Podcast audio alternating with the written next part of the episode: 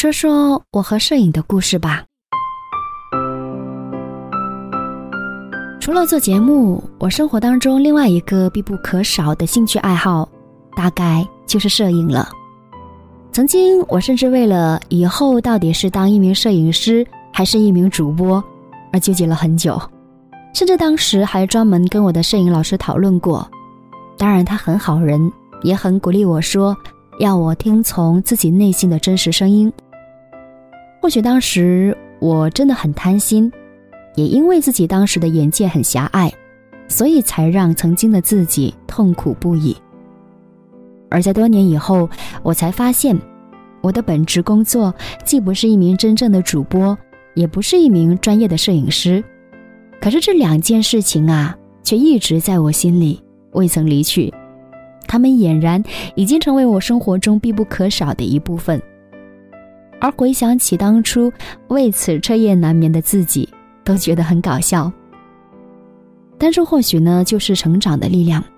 所以有时我们的岁数一年年的长大，慢慢的变老，并不可怕，因为随着日子流逝，慢慢沉淀下来的是我们的思想和对生活的感悟，这是一件好事啊。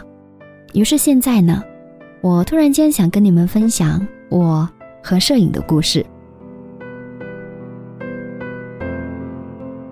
大学时候，我学的是新闻学，摄影是一门必修课。那个时候，很多家里经济条件不错的同学都自己买单反，而我们最期盼的就是每周的摄影课，因为可以到学院借相机。虽然要两个同学一同使用同一部相机，虽然使用的权限只为一周，可是也格外的珍惜。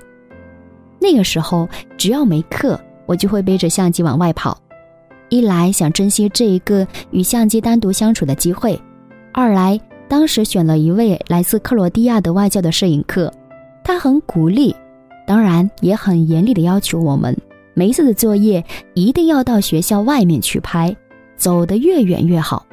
他经常跟我们说：“你就在校门口随便拦一辆公交，最好是你从来都没有搭过的，然后任何一个站下，在一个陌生的地方。”去找你的拍摄对象，然后去跟他沟通，去拍你要的照片。可能是他这种开放和独立勇敢的做法，让我觉得新鲜又刺激。于是每一次接到作业，真的是紧张，然后又很兴奋。可是当我要打退堂鼓的时候呢，我就鼓励自己说：“你以后可是要当一名记者的，单枪匹马完成任务的机会多了去了。”所以现在。我必须要逼自己走出去。而学院另外一个摄影老师呢，本身就是潮汕人，他对当地的民俗非常的熟，也特别的感兴趣，所以经常是老师会带着整个班的同学一起行动。有时候我们也会羡慕选了谢老师课程的同学，因为摄影基本功会很扎实，老师会一步步教你相机怎么使用。哪个按钮有什么效果？怎么样利用光和影拍出不同的效果？而且每一次出去拍什么，去哪儿拍，什么时候，怎么去，老师和他的助理都已经安排好了。同学们呢，背着相机跟着出发就对了。但是我们的风格完全不同啊！第一堂课的时候呢，老师就直接跟我们说：“相机说明书都有吧？”各个功能键，你们自己去尝试去多拍多摸索一下就懂啦。其实当时用的那款相机说明书是英文的，所以实际上真的没有完全懂。但是后来呢，用多了也知道是怎么一回事儿，可是心里还是会觉得，好像理论基础差了一点儿。说实话呢，有时候我们私底下也会埋怨外教老师的偷懒和苛刻，我们只是一个学生而已。选课之前，也有师兄师姐好心提醒我们说，选了外教的课就要做好吃苦的准备。嗯，我们当时是做好了，只是没有想到会那么苦，而且是特别痛苦。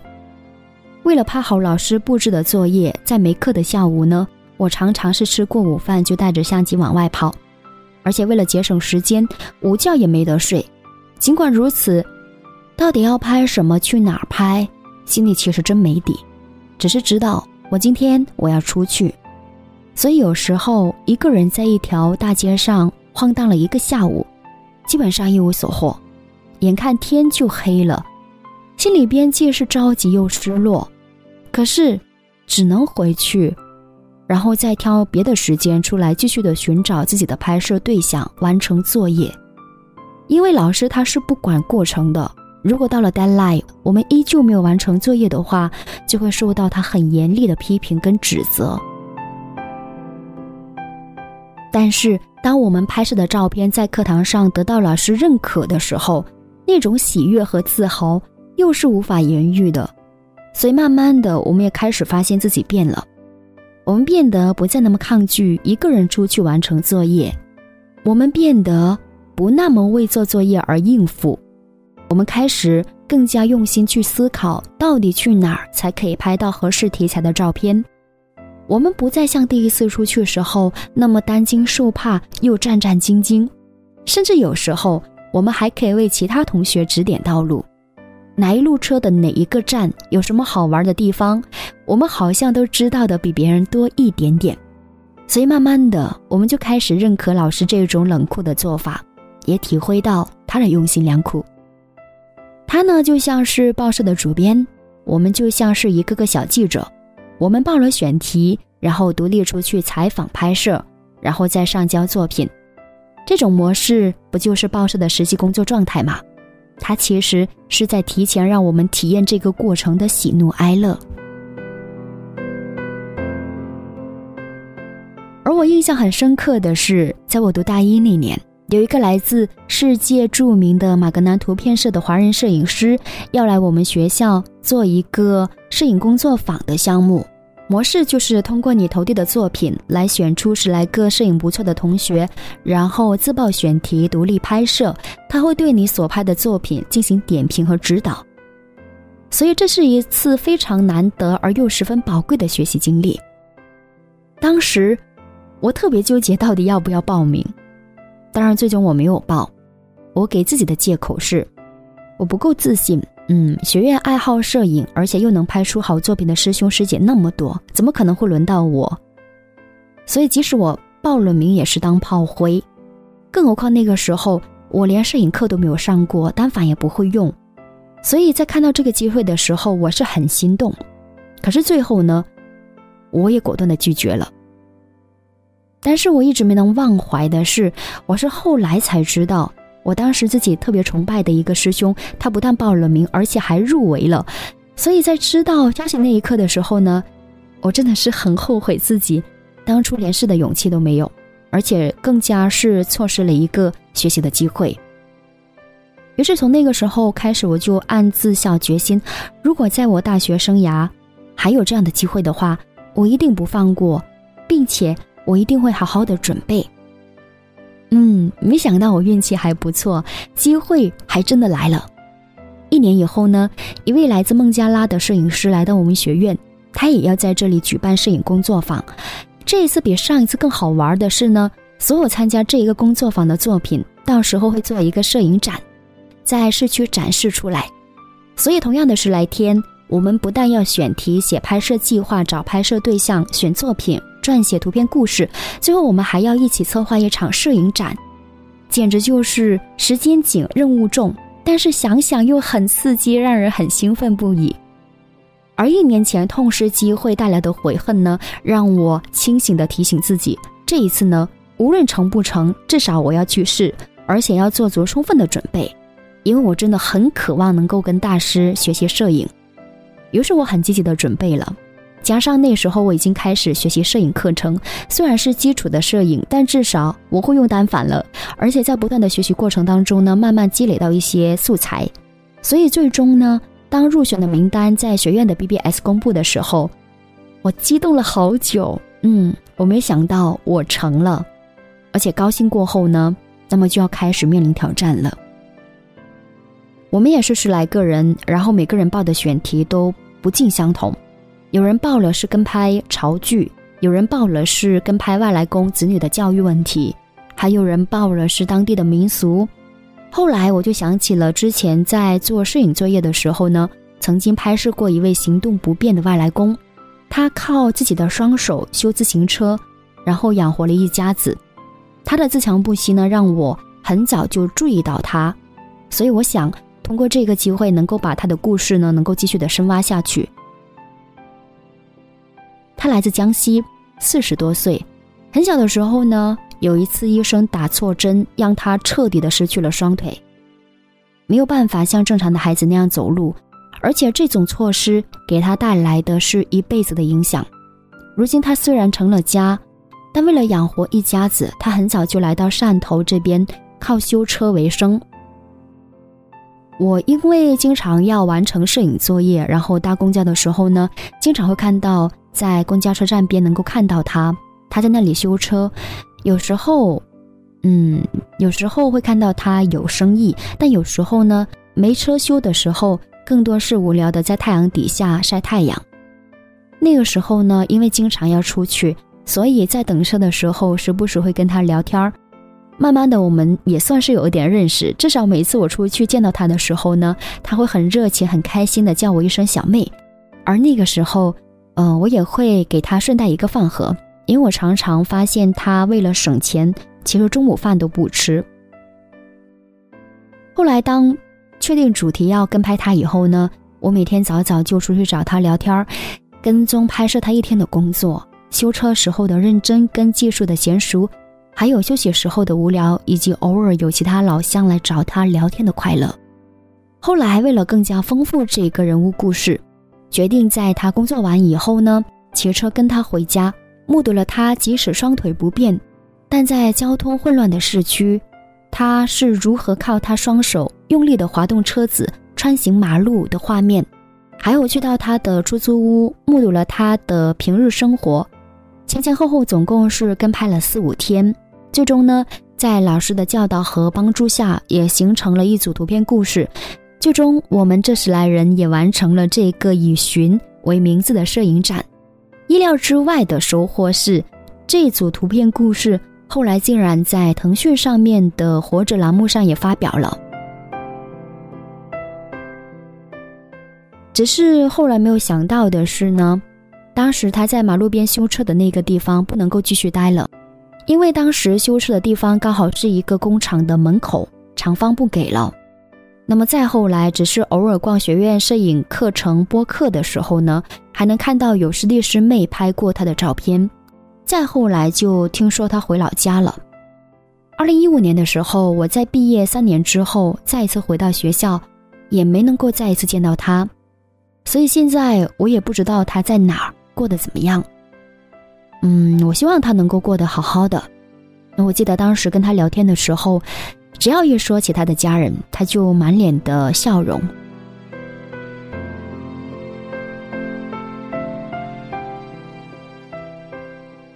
现在我想，如果当初我真的坚持做一名摄影师，那我又会遇到谁，拍摄过什么样的故事？当然，人生是没有如果的。虽然我现在没有从事摄影行业，但回过头来看呢，我觉得我要特别感谢我的摄影老师。他教给我最重要的一课是，他曾经跟我们说，拍照重要的不在相机，而在拍照的人。即使是一部手机，你也同样可以拍出好的作品。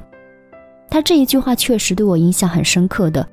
尤其是现在，随着我们科技的一个发展，越来越多人喜欢用手机来拍照，而且手机里边处理人物照片的 APP 越来越多，所以追求手机照片技术已经成为了很多手机商家的一个核心竞争力了。我一直都用小米，从红米二、小米四 C 到小米五 S，拍出的照片都让我非常的满意。我喜欢拍照，也喜欢被人拍。在有小孩之前呢，手机里拍的最多的就是风景。或者是自己的照片，而以前周末的时候呢，我也会经常带着单反周边走。但是有了宝儿以后呢，单反收起来，反而是一直用手机来记录。可是即使是六十四 G 的内存，依旧不够用。主要是每天拍他的视频照片太多了，所以你能够理解一个喜欢拍照的妈妈的心情吗？当然，手机里边的照片除了宝儿的以外呢，拍摄最多的。就是平时上下班路上看到的天气和风景。我记得我初中的时候呢，看过一本书叫《长翅膀的绵羊》，里边讲到男主角是一个，嗯，有一个很特别的兴趣爱好，就是他每天会对着天空拍一张照片，以此来记录自己的心情和日记。不知道为什么，我看这本书的时候呢，已经是到现在哈，已经过去了十几年。这个情节我记得非常的深刻，可能是当时给我的触动比较大，所以现在不管是晴天还是阴天，我也喜欢抬头看天空，看蓝天，看白云，当然还有偶尔飞过头顶的飞机。虽然如今我是快奔三的人了，可是每一次看到飞机的时候呢，我还是会激动的叫身边的人看。然后他们总会用一种匪夷所思的惊讶的眼神看着我。有时候遇到好天气，我要上班的时候呢，我总会忍不住拿出手机拍下来，念想一下也是极好的。大概因为我真的是很喜欢记录生活，所以路过的风景、遇到的天气，还有现在我有一个专属的小模特儿，嗯，我的宝儿，从他出生的那刻起呢，我就开始帮他拍。拍他的笑容，他的每一次小小的进步，以及是那些有意义的时刻，都记录在我的镜头里面。而很快呢，他就要过生日了，除了给他写一封信以外，最珍贵的礼物呢，就是我准备把过去这一年帮他拍的所有的照片和视频，挑选有纪念价值的，然后会做成一个短片，跟家人一起分享，而且每年都做一个。我希望通过这一些，能够记录下和他一起成长的点点滴滴，而我愿意继续以我喜爱的摄影来记录我们平凡的生活。其实我始终都相信，生活其实并不是缺少美，只是缺少了一双发现美的眼睛。我希望自己能够继续带着这一双能够发现美的眼睛和这颗热爱生活的心。继续的把我们平淡的生活过得丰富多彩。以上就是本期的节目，特别感谢你的收听，我是李子，酸酸甜甜的李子。如果你想收听更多关于李子节目，或者是李子呃最近的一些生活动态的话呢，你可以关注微信公众号“理想空间”，“理想空间”四个汉字的全拼音，然后加上数字。二零一四就可以很轻松的找到我，我们下期再见吧，拜拜。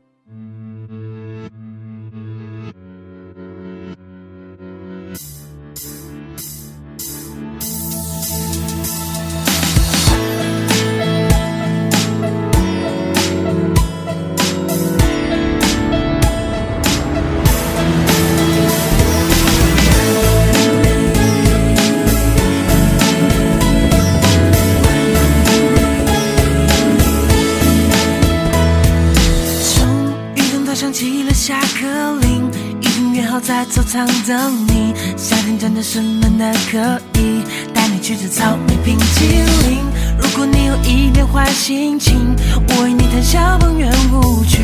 听到这首轻松的旋律，好像吃了夹心巧克力。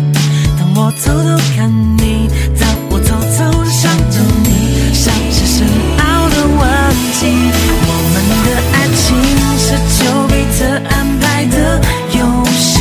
还是月下老人，他傻傻分